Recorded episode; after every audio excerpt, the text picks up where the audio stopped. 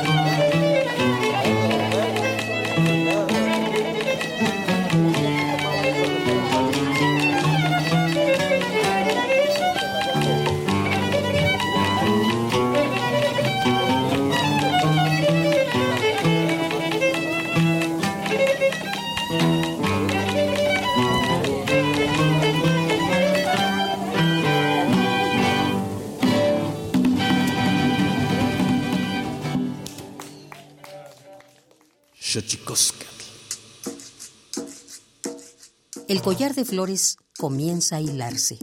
Es momento de ir a lo profundo.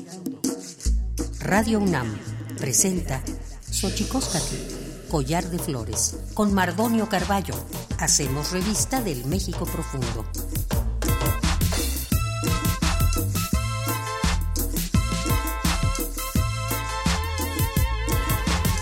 Kenistoken tatamen guananame ichpocame tegelpocame oquichpilme siguapilme guan nochi tentechcaquin pan ni huescateposlahtoliteni.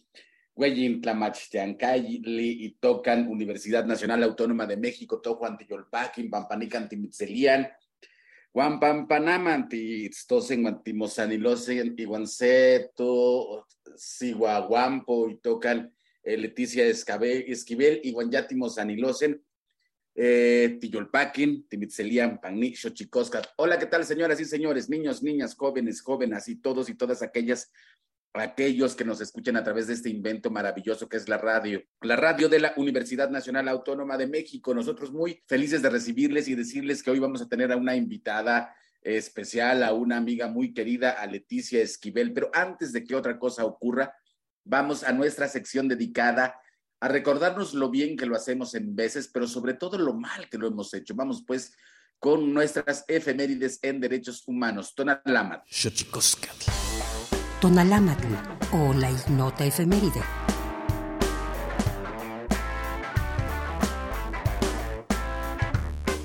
26 de septiembre de 1997. En Rusia se publica la Ley de Libertad de Culto para la libre elección religiosa, sin temor a represalias por parte de la Iglesia Ortodoxa y del gobierno. 27 de septiembre de 1975. En España termina la pena de muerte del régimen franquista. Quienes ordenaron las sentencias de fusilamiento no recibieron castigo y fueron jubilados. 28 de septiembre de 2002. Día Internacional del Derecho a Saber o por el acceso a la información como derecho fundamental vinculado a la libertad y los derechos humanos. 29 de septiembre de 1978. El Día Marítimo Mundial se celebra para preservar la seguridad de la vida en el mar y prevenir la contaminación marina. 30 de septiembre de 1846. En Michoacán nace José María Morelos y Pavón, insurgente de la independencia bajo los ideales de igualdad y justicia, quien formuló la Declaración de Independencia. 1 de octubre de 1991, Día Internacional de las Personas de Edad Avanzada, instaurado por la Asamblea General de las Naciones Unidas para erradicar conductas producto de estereotipos e ideas falsas acerca del envejecimiento así como para brindar mayor visibilidad a las personas mayores como parte activa de la sociedad. 2 de octubre de 1968. En México, miles de estudiantes y civiles concentrados en la Plaza de las Tres Culturas, en Tlatelolco, son agredidos con armas de fuego por elementos del ejército mexicano y del grupo paramilitar conocido como Batallón Olimpia, provocando cientos de muertos y heridos, dando origen al episodio histórico conocido como la masacre de Tlatelolco.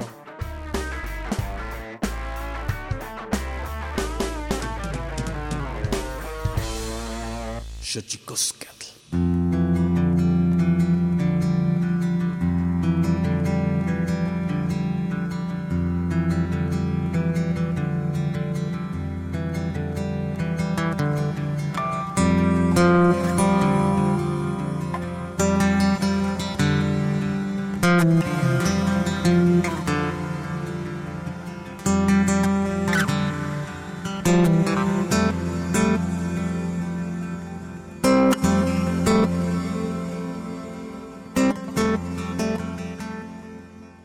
Decía, estamos aquí en Xochicosca, el collar de, flores, perdónenme ustedes, Xochicosca, el collar de flores, para platicar con Leticia Esquivel. Aquí me dieron sus datos, pero en realidad yo quisiera presentar a Leti Esquivel como una amiga, una defensora de la Huasteca, una, una cocinera tradicional importante, una mujer que hace unos tamales exquisitos, un zacahuil impresionante. Estamos en septiembre y como ya ha visto, eh, hemos dedicado este mes para reflexionar sobre quiénes somos, cómo somos, por qué somos como somos, qué comemos y cuáles son, eh, digamos, eh, estas actividades culinarias, gastronómicas que nos hacen distinto. Nació el 11 de noviembre del año 57 en la Ciudad de México, sin embargo es huasteca de corazón. Eh, de profesión es licenciada en pedagogía, egresada de la UNAM, sin embargo es cocinera por pasión y tradición familiar su pasión por la cocina huasteca comenzó cuando se casó con su esposo originario de Ocampo, Tamaulipas. Yo conozco a Leticia Esquivel desde hace muchos años, más de 20, cuando uno eh, andaba buscando sus propios asideros huastecos en la ciudad. Leti, ¿cómo estás? Muy bien, gracias a Dios. Buenos días. Qué gusto tenerte aquí, Leti. Yo decía que yo te conozco hace muchos años porque esto que hemos platicado mucho ahora en este programa, uno va buscando dónde juntarse para no sentirse tan solo.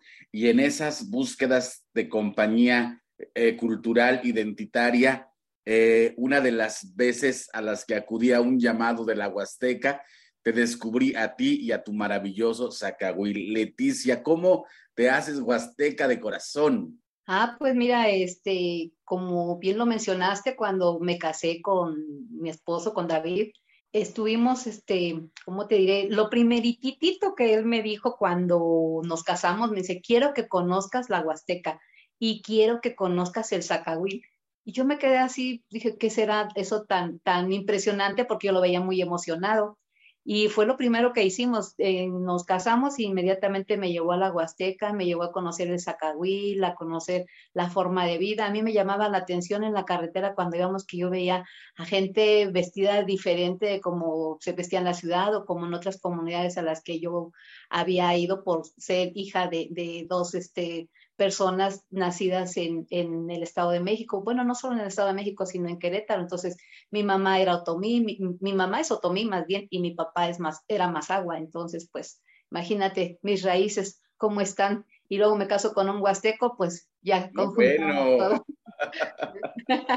Qué maravilla, Leti. Eh, para la gente que nos está escuchando aquí en Xochicosca, el collar de flores 96.1 de Radio UNAM, eh, como, como ya han estado escuchando, le hemos dedicado eh, espacio al mezcal, al vino tinto, a todo lo que se produce en México. Yo quisiera colocar en ese mismo nivel de estatus al zacahuil, pero para que usted, estimado, estimada radio escucha, tenga más o menos una idea de lo que es el zacahuil, le voy a pedir a Leticia Esquivel, cocinera tradicional, eh, que nos diga o que nos ponga más o menos en, ahí en, en, imágenes lo que sería un zacahuil. ¿Qué es un zacahuil? Bueno, un zacahuil es, como dirían muchos que lo conocen, un tamalote, pero es un tamalote eh, que, bueno, que la gente cuando lo ve se impresiona. Y hace años yo elaboraba el zacahuil de casi un metro, un poquito más de un metro, y lo cargábamos este, como si fuera, ahora sí que como si fuera una persona herida, con unas este, tablones y iban hasta tres, cuatro, bueno, más bien como eran como seis personas, eran dos, cuatro y dos en medio porque era muy pesado. Y eso llamaba mucho la atención en el sentido de que pues nunca habían visto un tamal de esa dimensión. Cuando se abría el zacahuil, y empezaban a salir el vaporcito, salían unos olores que llegaba gente y me decía, ¿qué es eso tan rico que huele?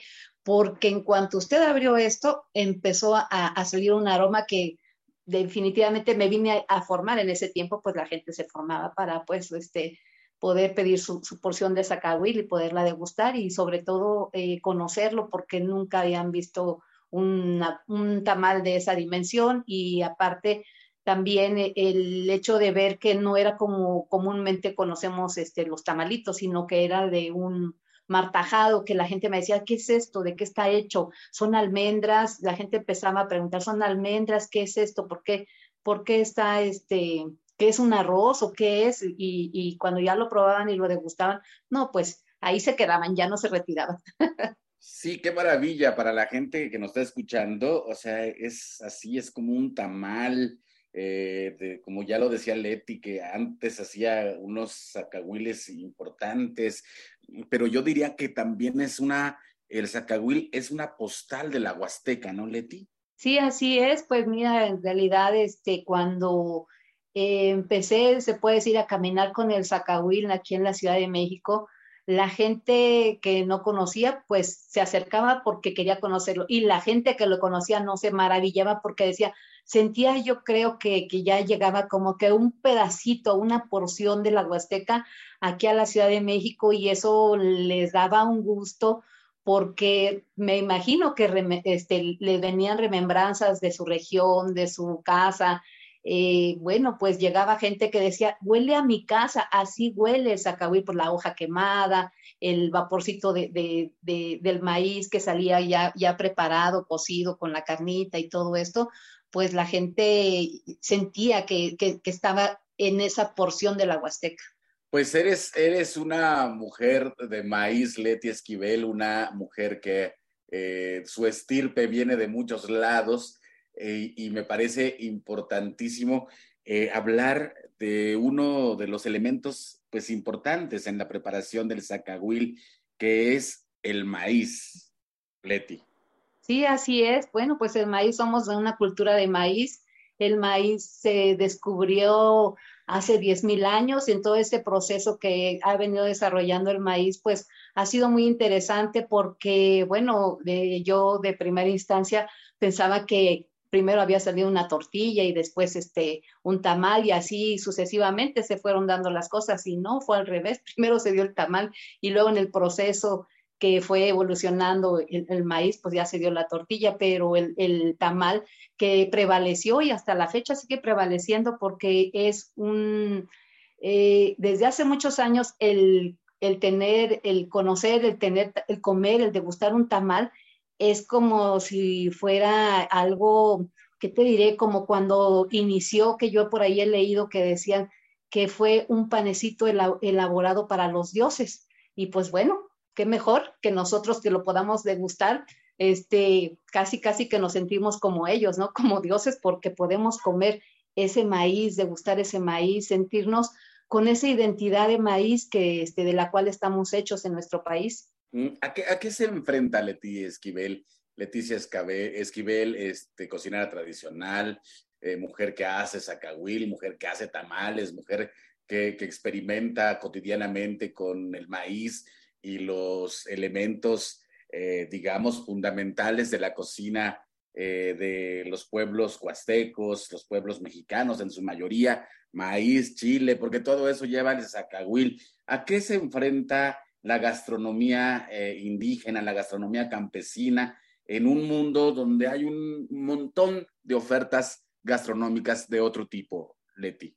Bueno, pues sí, eh, bueno, según mi experiencia en, todo esto que he venido desarrollando, eh, había ocasiones en que, bueno, voy a hablar con respecto a los tamales chicos, el, tama, el, zacahuil, que es ahora sí como dicen, como le llegan a decir el rey de los tamales, eh, de algún modo la gente le, impacta ver el tamaño, le impacta ver la textura, el sabor, que es diferente a los tamalitos que se hacen en este eh, a vapor. Sí me costó un poquito de trabajo porque la gente hace muchos años, cuando yo participaba en algunos eventos de, este, de exponiendo mis tamalitos, veía los tamales y, los desdeñaba y decía, ay, es tamal, ay, este, es oaxaqueño. O sea, nos faltaba mucho conocer de nuestra cultura porque en toda nuestra República Mexicana hay al menos una o dos variedades de, tamal, si no es que más. Entonces, ahorita pues nos enfrentamos a la, comida rápida, a la cocina de, que se basa en, en, este, en carbohidratos, como son las hamburguesas, los hot dogs, este, otro tipo de platillos que, no son las pizzas, sobre todo que por ahí vi un letrero que anunciaba una persona que decía pizzas mexicanas y así casi casi que me infarto, ¿cómo pizza mexicana si nosotros conocemos las memelas, las clayudas, o sea, tenemos nuestros nombres propios, como este, ahora sí que por promocionar un producto, pizza mexicana, pues sí, casi, casi que me voy como el condorito para atrás, hijo. Entonces, a eso nos enfrentamos, ¿ves? Porque eso, además son bonitos nuestros nombres, Memela, ¿ves? Mm, claro, claro.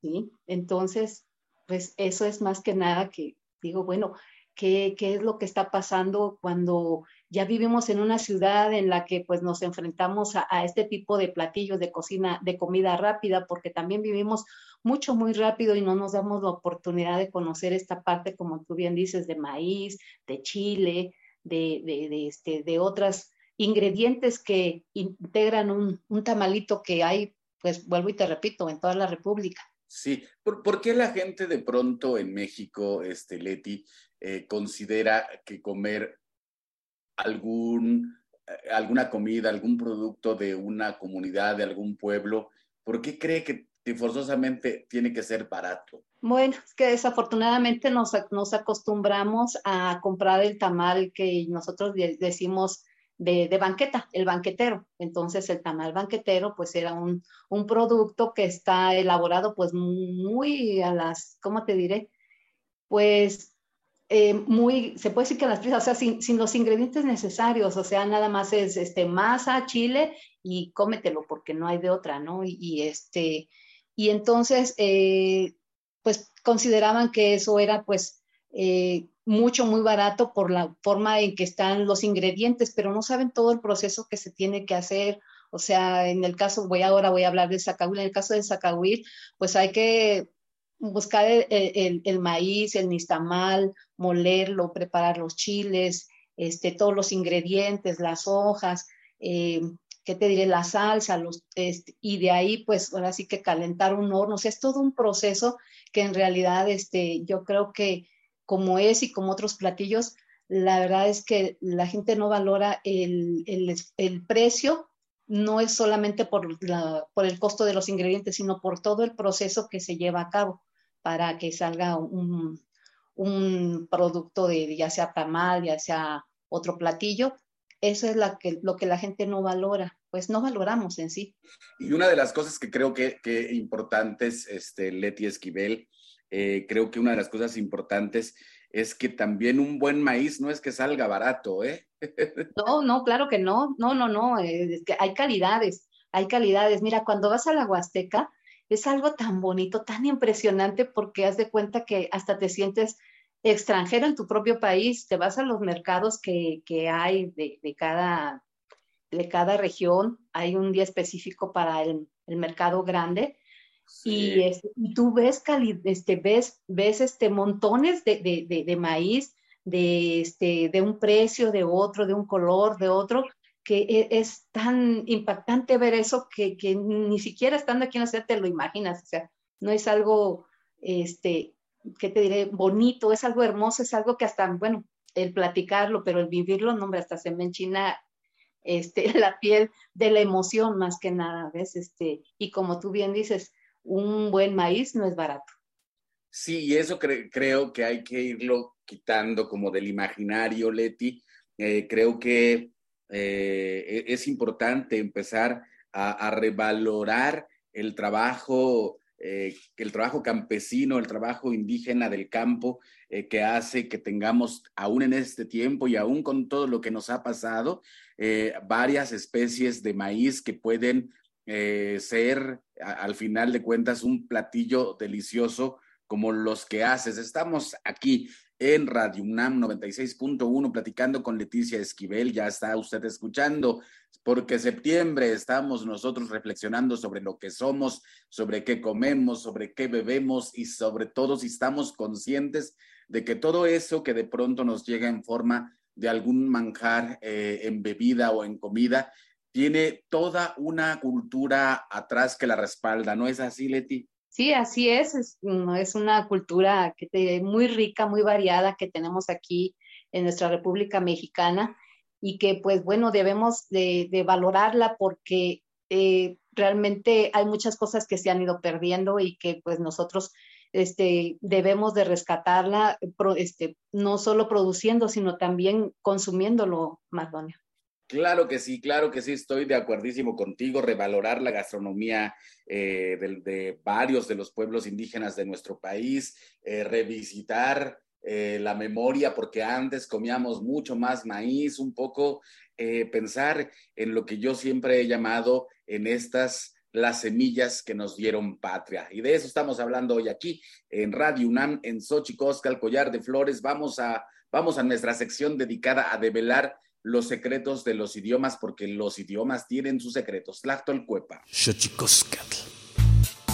El Instituto Nacional de Lenguas Indígenas presenta Tlactolcuepa, o la palabra de la semana.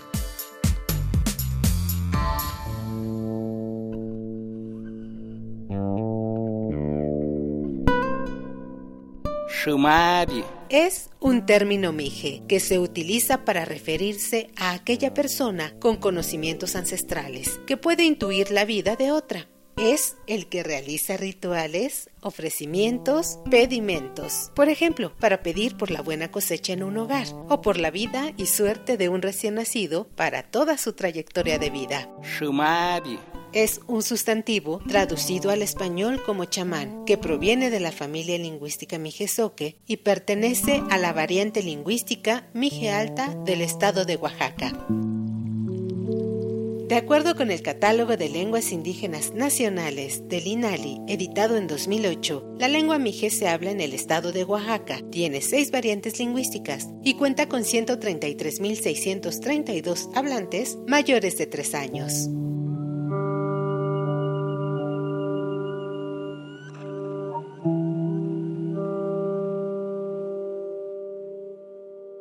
Xochicoscatl.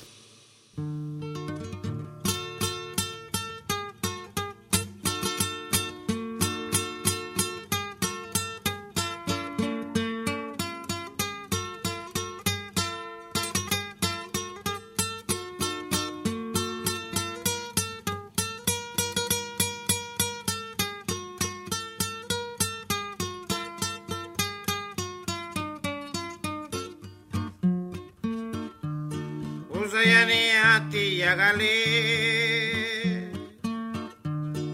Utadoluzulu Nenge singabisize Jibinda sikaru Nezatika gire Nenezatikasia Siniaza yagale Nusaya bindania.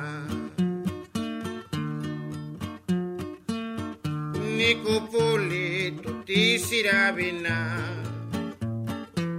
Sera casquidi de giraronibia Ni cupuli tutti sirabina Tinistigigi sera neronibia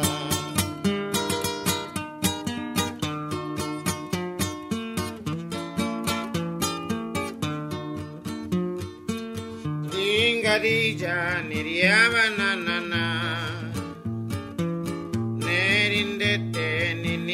ವಿಸಲ್ವಾ ನಾಚಿದ್ವಾರಿ ನಿರಾಕತ ಬಂದ ಕಾಸಮಿಗುವ ನಿಂಕೆ ಜ್ಞಾನ ಪನ್ವ ಶಿನಾಕಾ Ahora no vini na sacas, tales amigos ganapa, casi casi ahora mawara. Maria Chucahuara y Atubiza ni Tobica ni Rillaga que Peñeda Guisacana Queruni Nara Beni Natirato Tigirato Vinibiato Nicopulli di Guzan Janadi Jaringa Unibe Janabami Gustive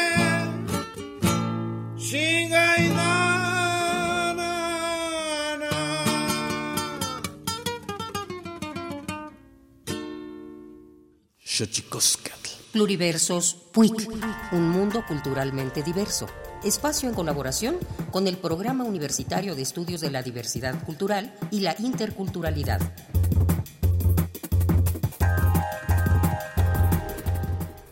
Creo que la unidad entre ellos y el sentido de la identidad puede ayudar mucho a que se mantenga.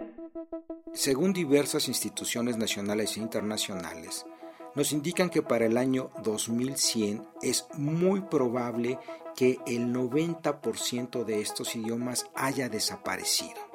México cuenta con 69 lenguas nacionales, 68 indígenas y el español, por lo que se encuentra entre las primeras 10 naciones con más lenguas originarias del orbe. Para hablar del tema, invitamos a la maestra Verónica Aguilar, lingüista mixteca experta en la conservación de la lengua en comunidades indígenas migrantes. Las comunidades migrantes están en gravísimo, gravísimo riesgo de perder eh, sus lenguas porque muchas veces quedan en aislamiento, quedan rodeados eh, solo de personas que hablan u otras lenguas indígenas o que hablan solo español. Eh, pienso, por ejemplo, en las comunidades que se han ido a San Quintín o que llegan a la Ciudad de México. Y eso hace que la gente con la que podemos hablar y, seguir practicando nuestra lengua, pues eh, es cada vez menos en número.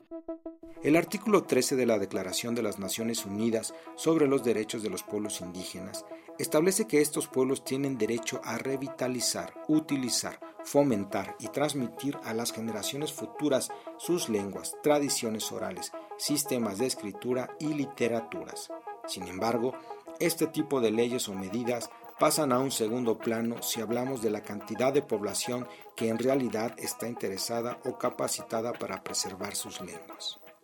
Las comunidades migrantes lo que tendrían que hacer para mantenerla sería sobre todo, bueno, primero decidirse y luego creo que la unidad entre ellos y el sentido de la identidad puede ayudar mucho a que se mantenga, si es que eso es lo que deciden.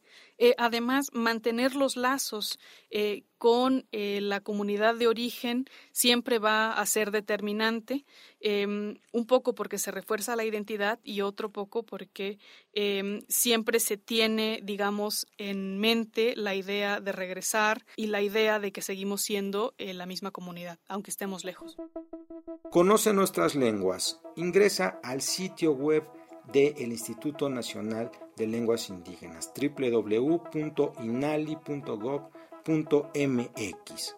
Ahí encontrarás contenido especializado sobre diversidad cultural mexicana, libros, foros, cursos, entre otros. Y aquí seguimos con Leticia Esquivel, aquí en 96.1 Radio UNAM. Muchas gracias a usted por eh, prestarnos atención en este programa que hacemos con todo el cariño del mundo. Y como es septiembre y como ya lo hemos dicho, nos hemos dedicado a platicar de varias, eh, de varias cosas, de varios elementos, eh, de varias comidas, de varias bebidas que en algún sentido nos definen como un país plural y diverso. Hemos hablado del maíz, hemos hablado del vino, hemos hablado del mezcal y los peligros que conlleva el que un producto se ponga de moda de pronto, como ha ocurrido con, con los agaves, etcétera, etcétera. En este caso, estamos hablando de un producto que deviene o que conjuga en su ser al chile, al maíz, a la carne, la cultura de un pueblo o de varios pueblos que conforman la Huasteca, que es el Zacahuil. Estamos platicando con Leti Esquivel acerca de esto. ¿Cómo, cómo, cómo ha sido, Leti? Porque yo he visto, yo decía que tú y yo nos conocemos hace muchos años, yo buscando eh, dónde agarrarme identitariamente a mi ser huasteco, ahí te conocí. ¿Cómo has ido viendo que a lo largo de los años, o si es que lo has visto, ¿Ha habido algún tipo de reconocimiento eh, a la cocina huasteca, a la cocina indígena o campesina de por allá? Pues mira, sí, afortunadamente sí lo he visto eh, gracias a, los apoyos que nos han dado en algunos lugares, como es el Museo Nacional de Culturas Populares, que nos ha permitido estar ahí en algunas ocasiones mostrando lo que es nuestra gastronomía.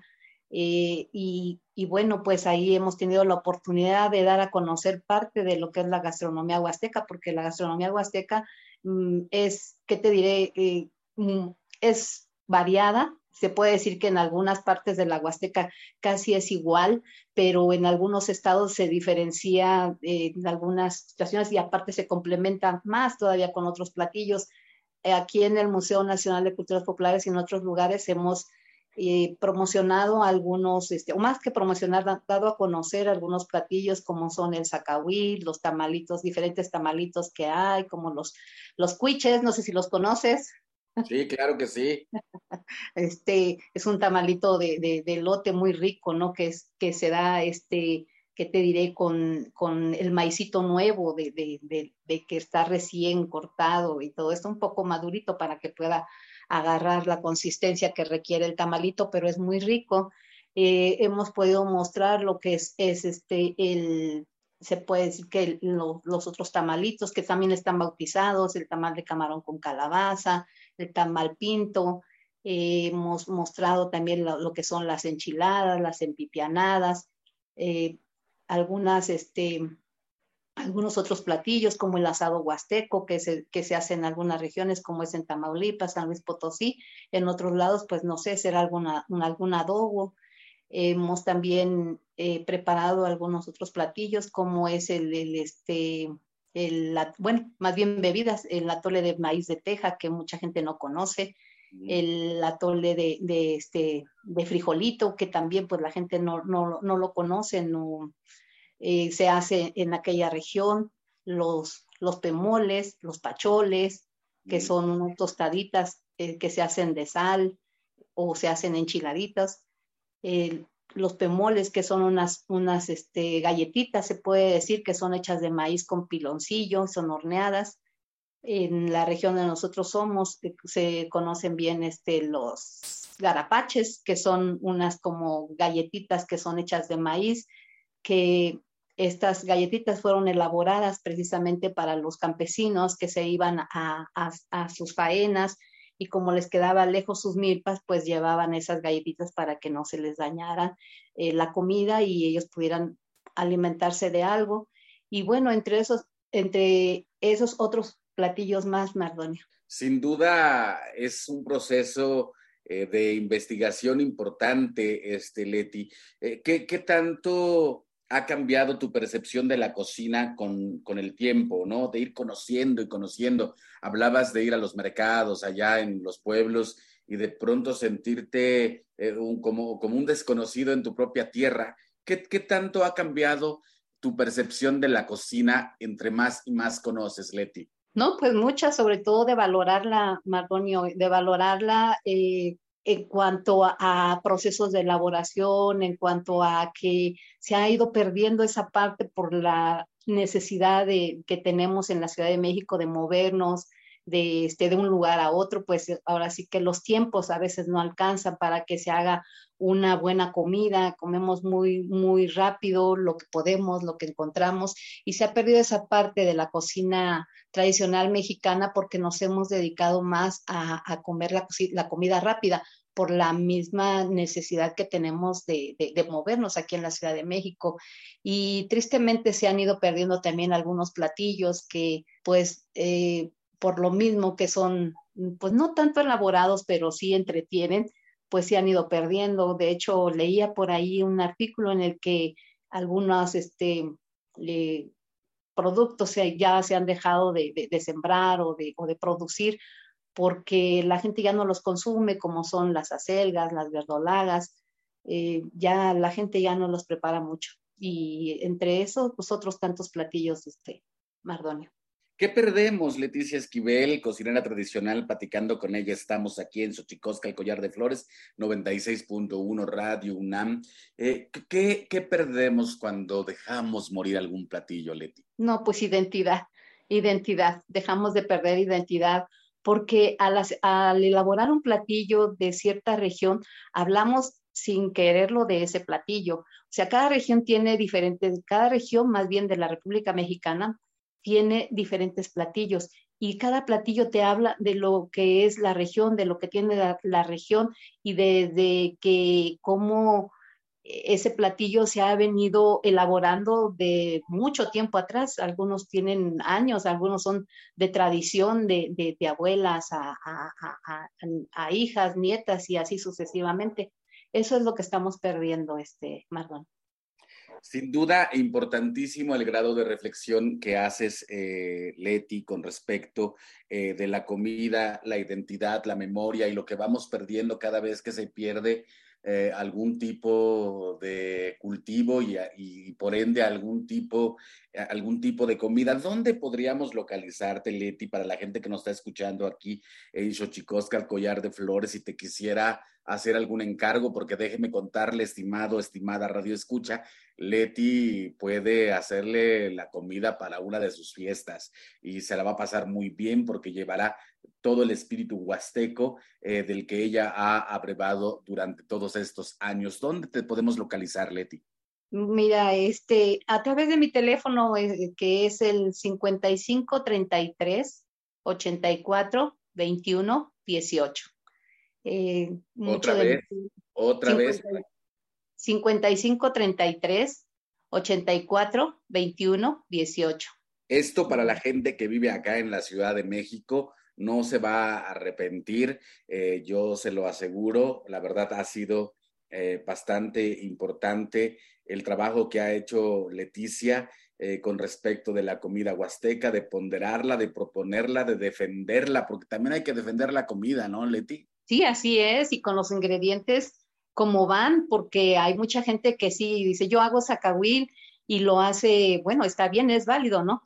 Eh, lo hace a vapor o lo cocina de diferente manera. En alguna ocasión, tristemente, me, enteré de una persona que decía que vendía zacahuil y lo único que hacía era desbaratar tamales, este, les, les ponía chile rojo y, y, los ponía en una cacerola y así lo vendía como zacahuil. Y pues la verdad, Eso a mí mm, me dio mucha tristeza porque ah, eh, hasta en ello, ¿ves? Hasta en ello hay este, se puede decir que imitación, ¿ves?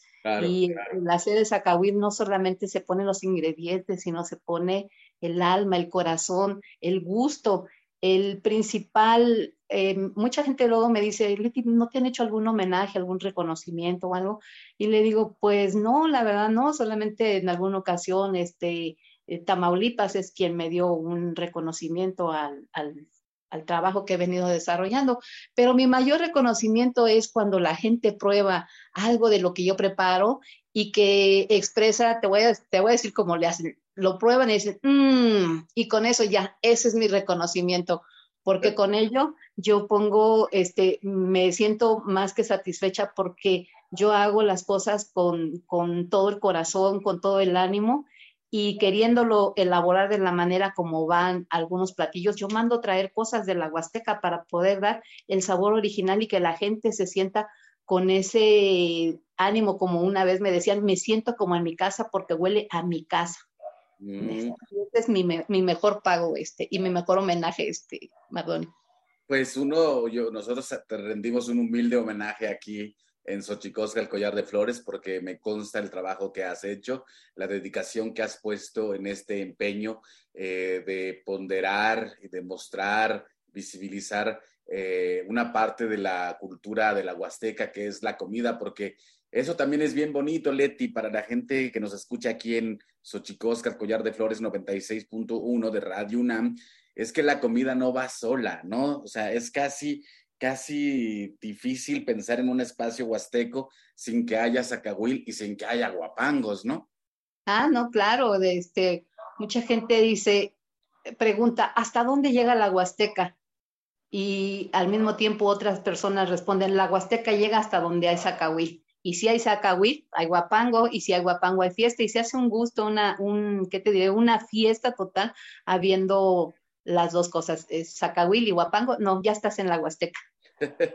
Oye, ¿y cómo te va con la, con la Huasteca Chilanga? Ah, pues mira, afortunadamente, eh, a, pesar de que en un principio pues había mucho desdén porque no les agradaba mucho el ver la, consistencia de Zacahuil, pero ahora ya, ya tengo este, muchos clientes, se puede decir que seguidores de, de, Zacahuil, donde lo ven, pues enseguida me piden su, su, plato, aunque no son este, huastecos, y más si hay música, no, pues ya, ya, ya, este, ya hay huastecos, este, chilangos, se puede decir. De hecho, este, aquí en la Ciudad de México está bautizada como la Huasteca chilanguense, precisamente porque aquí ya hay Zacahuil, ya hay Huapango, ya hay lugares en donde, pues, afortunadamente ya la gente puede degustar algunos platillos de la Huasteca y eso, pues, es, es bonito, eso es, eso es algo que, que, que, te da ese ánimo para seguir adelante elaborando este tipo de, de, de, platillos, este tipo de, seguir llevando a cabo este tipo de trabajo, Mardoni. Pues nosotros te mandamos un abrazo, Leti. ¿Con qué te despides? Lamentabilísimamente llegamos ya al final de esta entrevista, pero la verdad es, ahora sí que es una, es una plática muy rica ¿Con qué te despides, Leti Esquivel, cocinera tradicional, promotora, investigadora de la gastronomía de la Huasteca? Bueno, pues me despido con eh, invitándolos, pues, cuando nos vean, cuando esté por ahí, sepan que hay Zacahuil, con eso nos, nos, este, nos despedimos, que nos conozcan, que conozcan nuestras costumbres, nuestras tradiciones, nuestra gastronomía, todo, es muy rica, muy variada y que no la dejemos perder, mejor.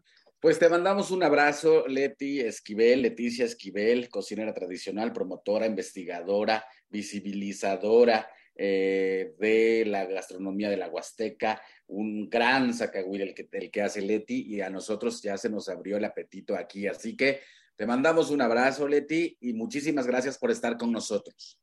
Gracias a ti, Mardoni. Bendiciones para todos. Un abrazo. Y nosotros nos vamos, nos vamos con el Instituto Nacional de Antropología e Historia y su colaboración. Vámonos con música, el Santísimo Mitote, Tlaxcamati Miak, Timumelaguan Panchicuelli Tonati, Xixcahuamaco, Epónimo Tlachtol. Santísimo Mitote. Baile y ofrenda. Una colaboración con el Instituto Nacional de Antropología e Historia.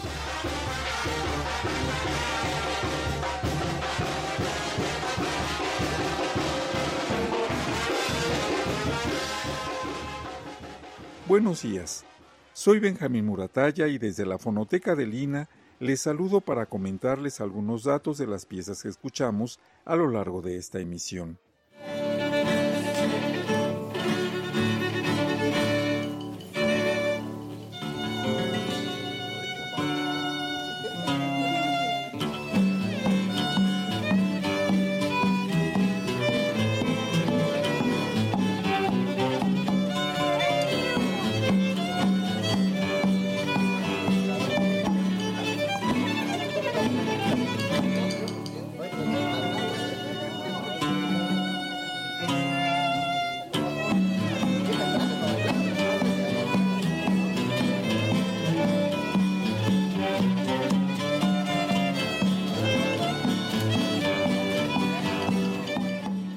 Con la marcha Felicidades, de la autoría de Jesús Bañuelos.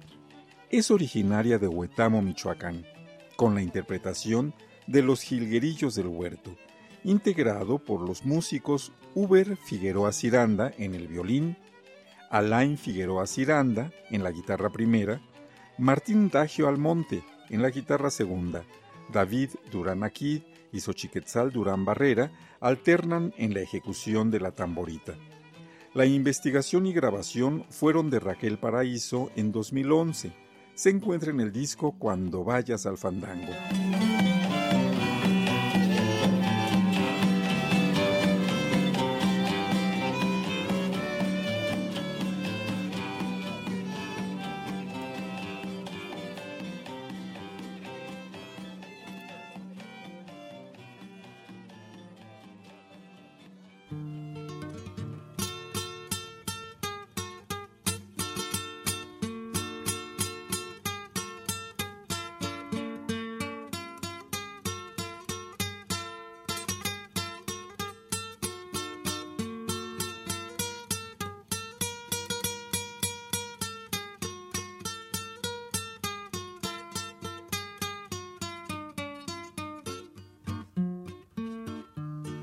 Usayani Yagale Utado Lusulu Nenge Singabishije Jibinda Sikaru. Nezatika Gire Nenezatika Sia Siniaza ya Nusaya Vindania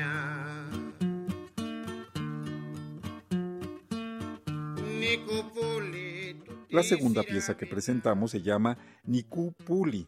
Es un tango originario de Juchitán, Oaxaca.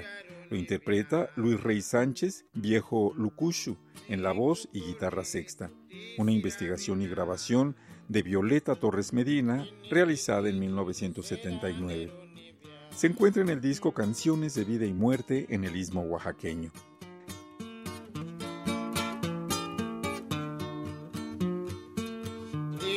khadija niriyabananana nerindete ninisabizalwa lachidwari nirakotabanda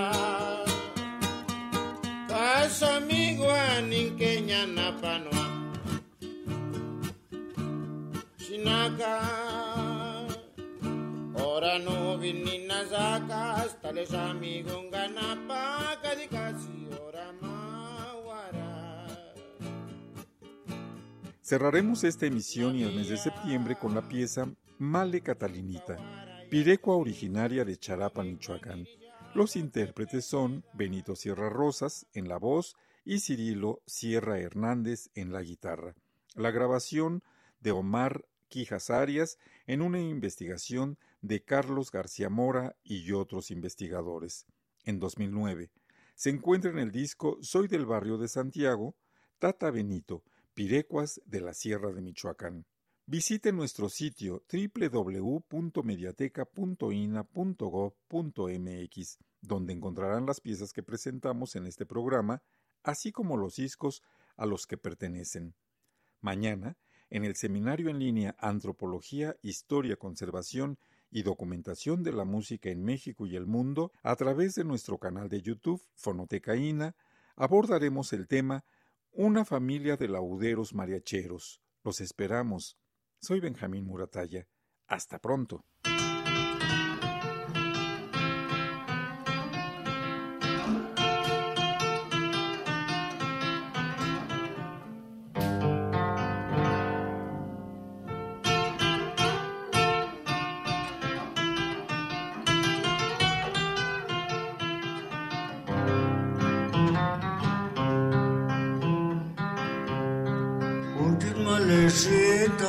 Catalinita, con que tú eres y la dueña de mi corazón.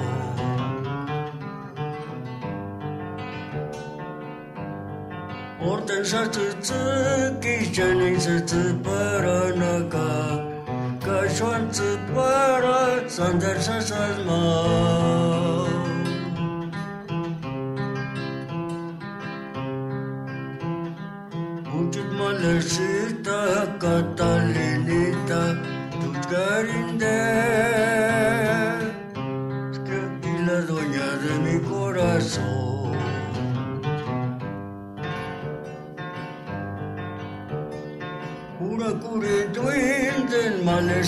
Catalinita, ni ya guambu chanca ni payaje.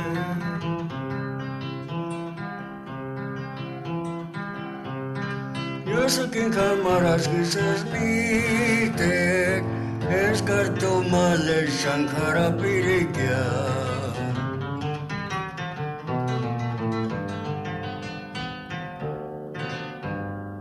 Ortaya Kisha nisisti paranaka Nojito kari sandesa sadma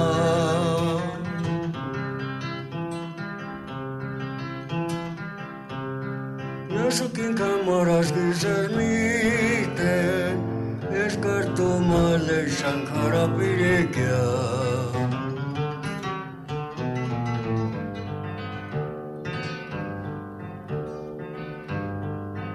gurur duen den manusia kata leneta ni tu bambu jangkani payah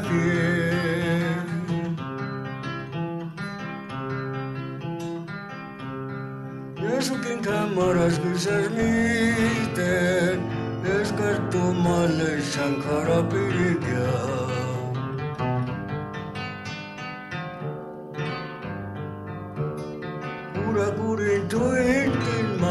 malesita catalinita Ni tu guambuchanca ni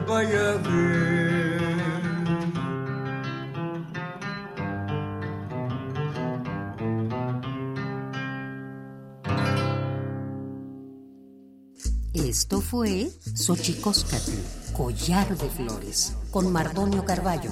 Hacemos revista del México Profundo. Una producción de Radio UNAM. Experiencia sonora.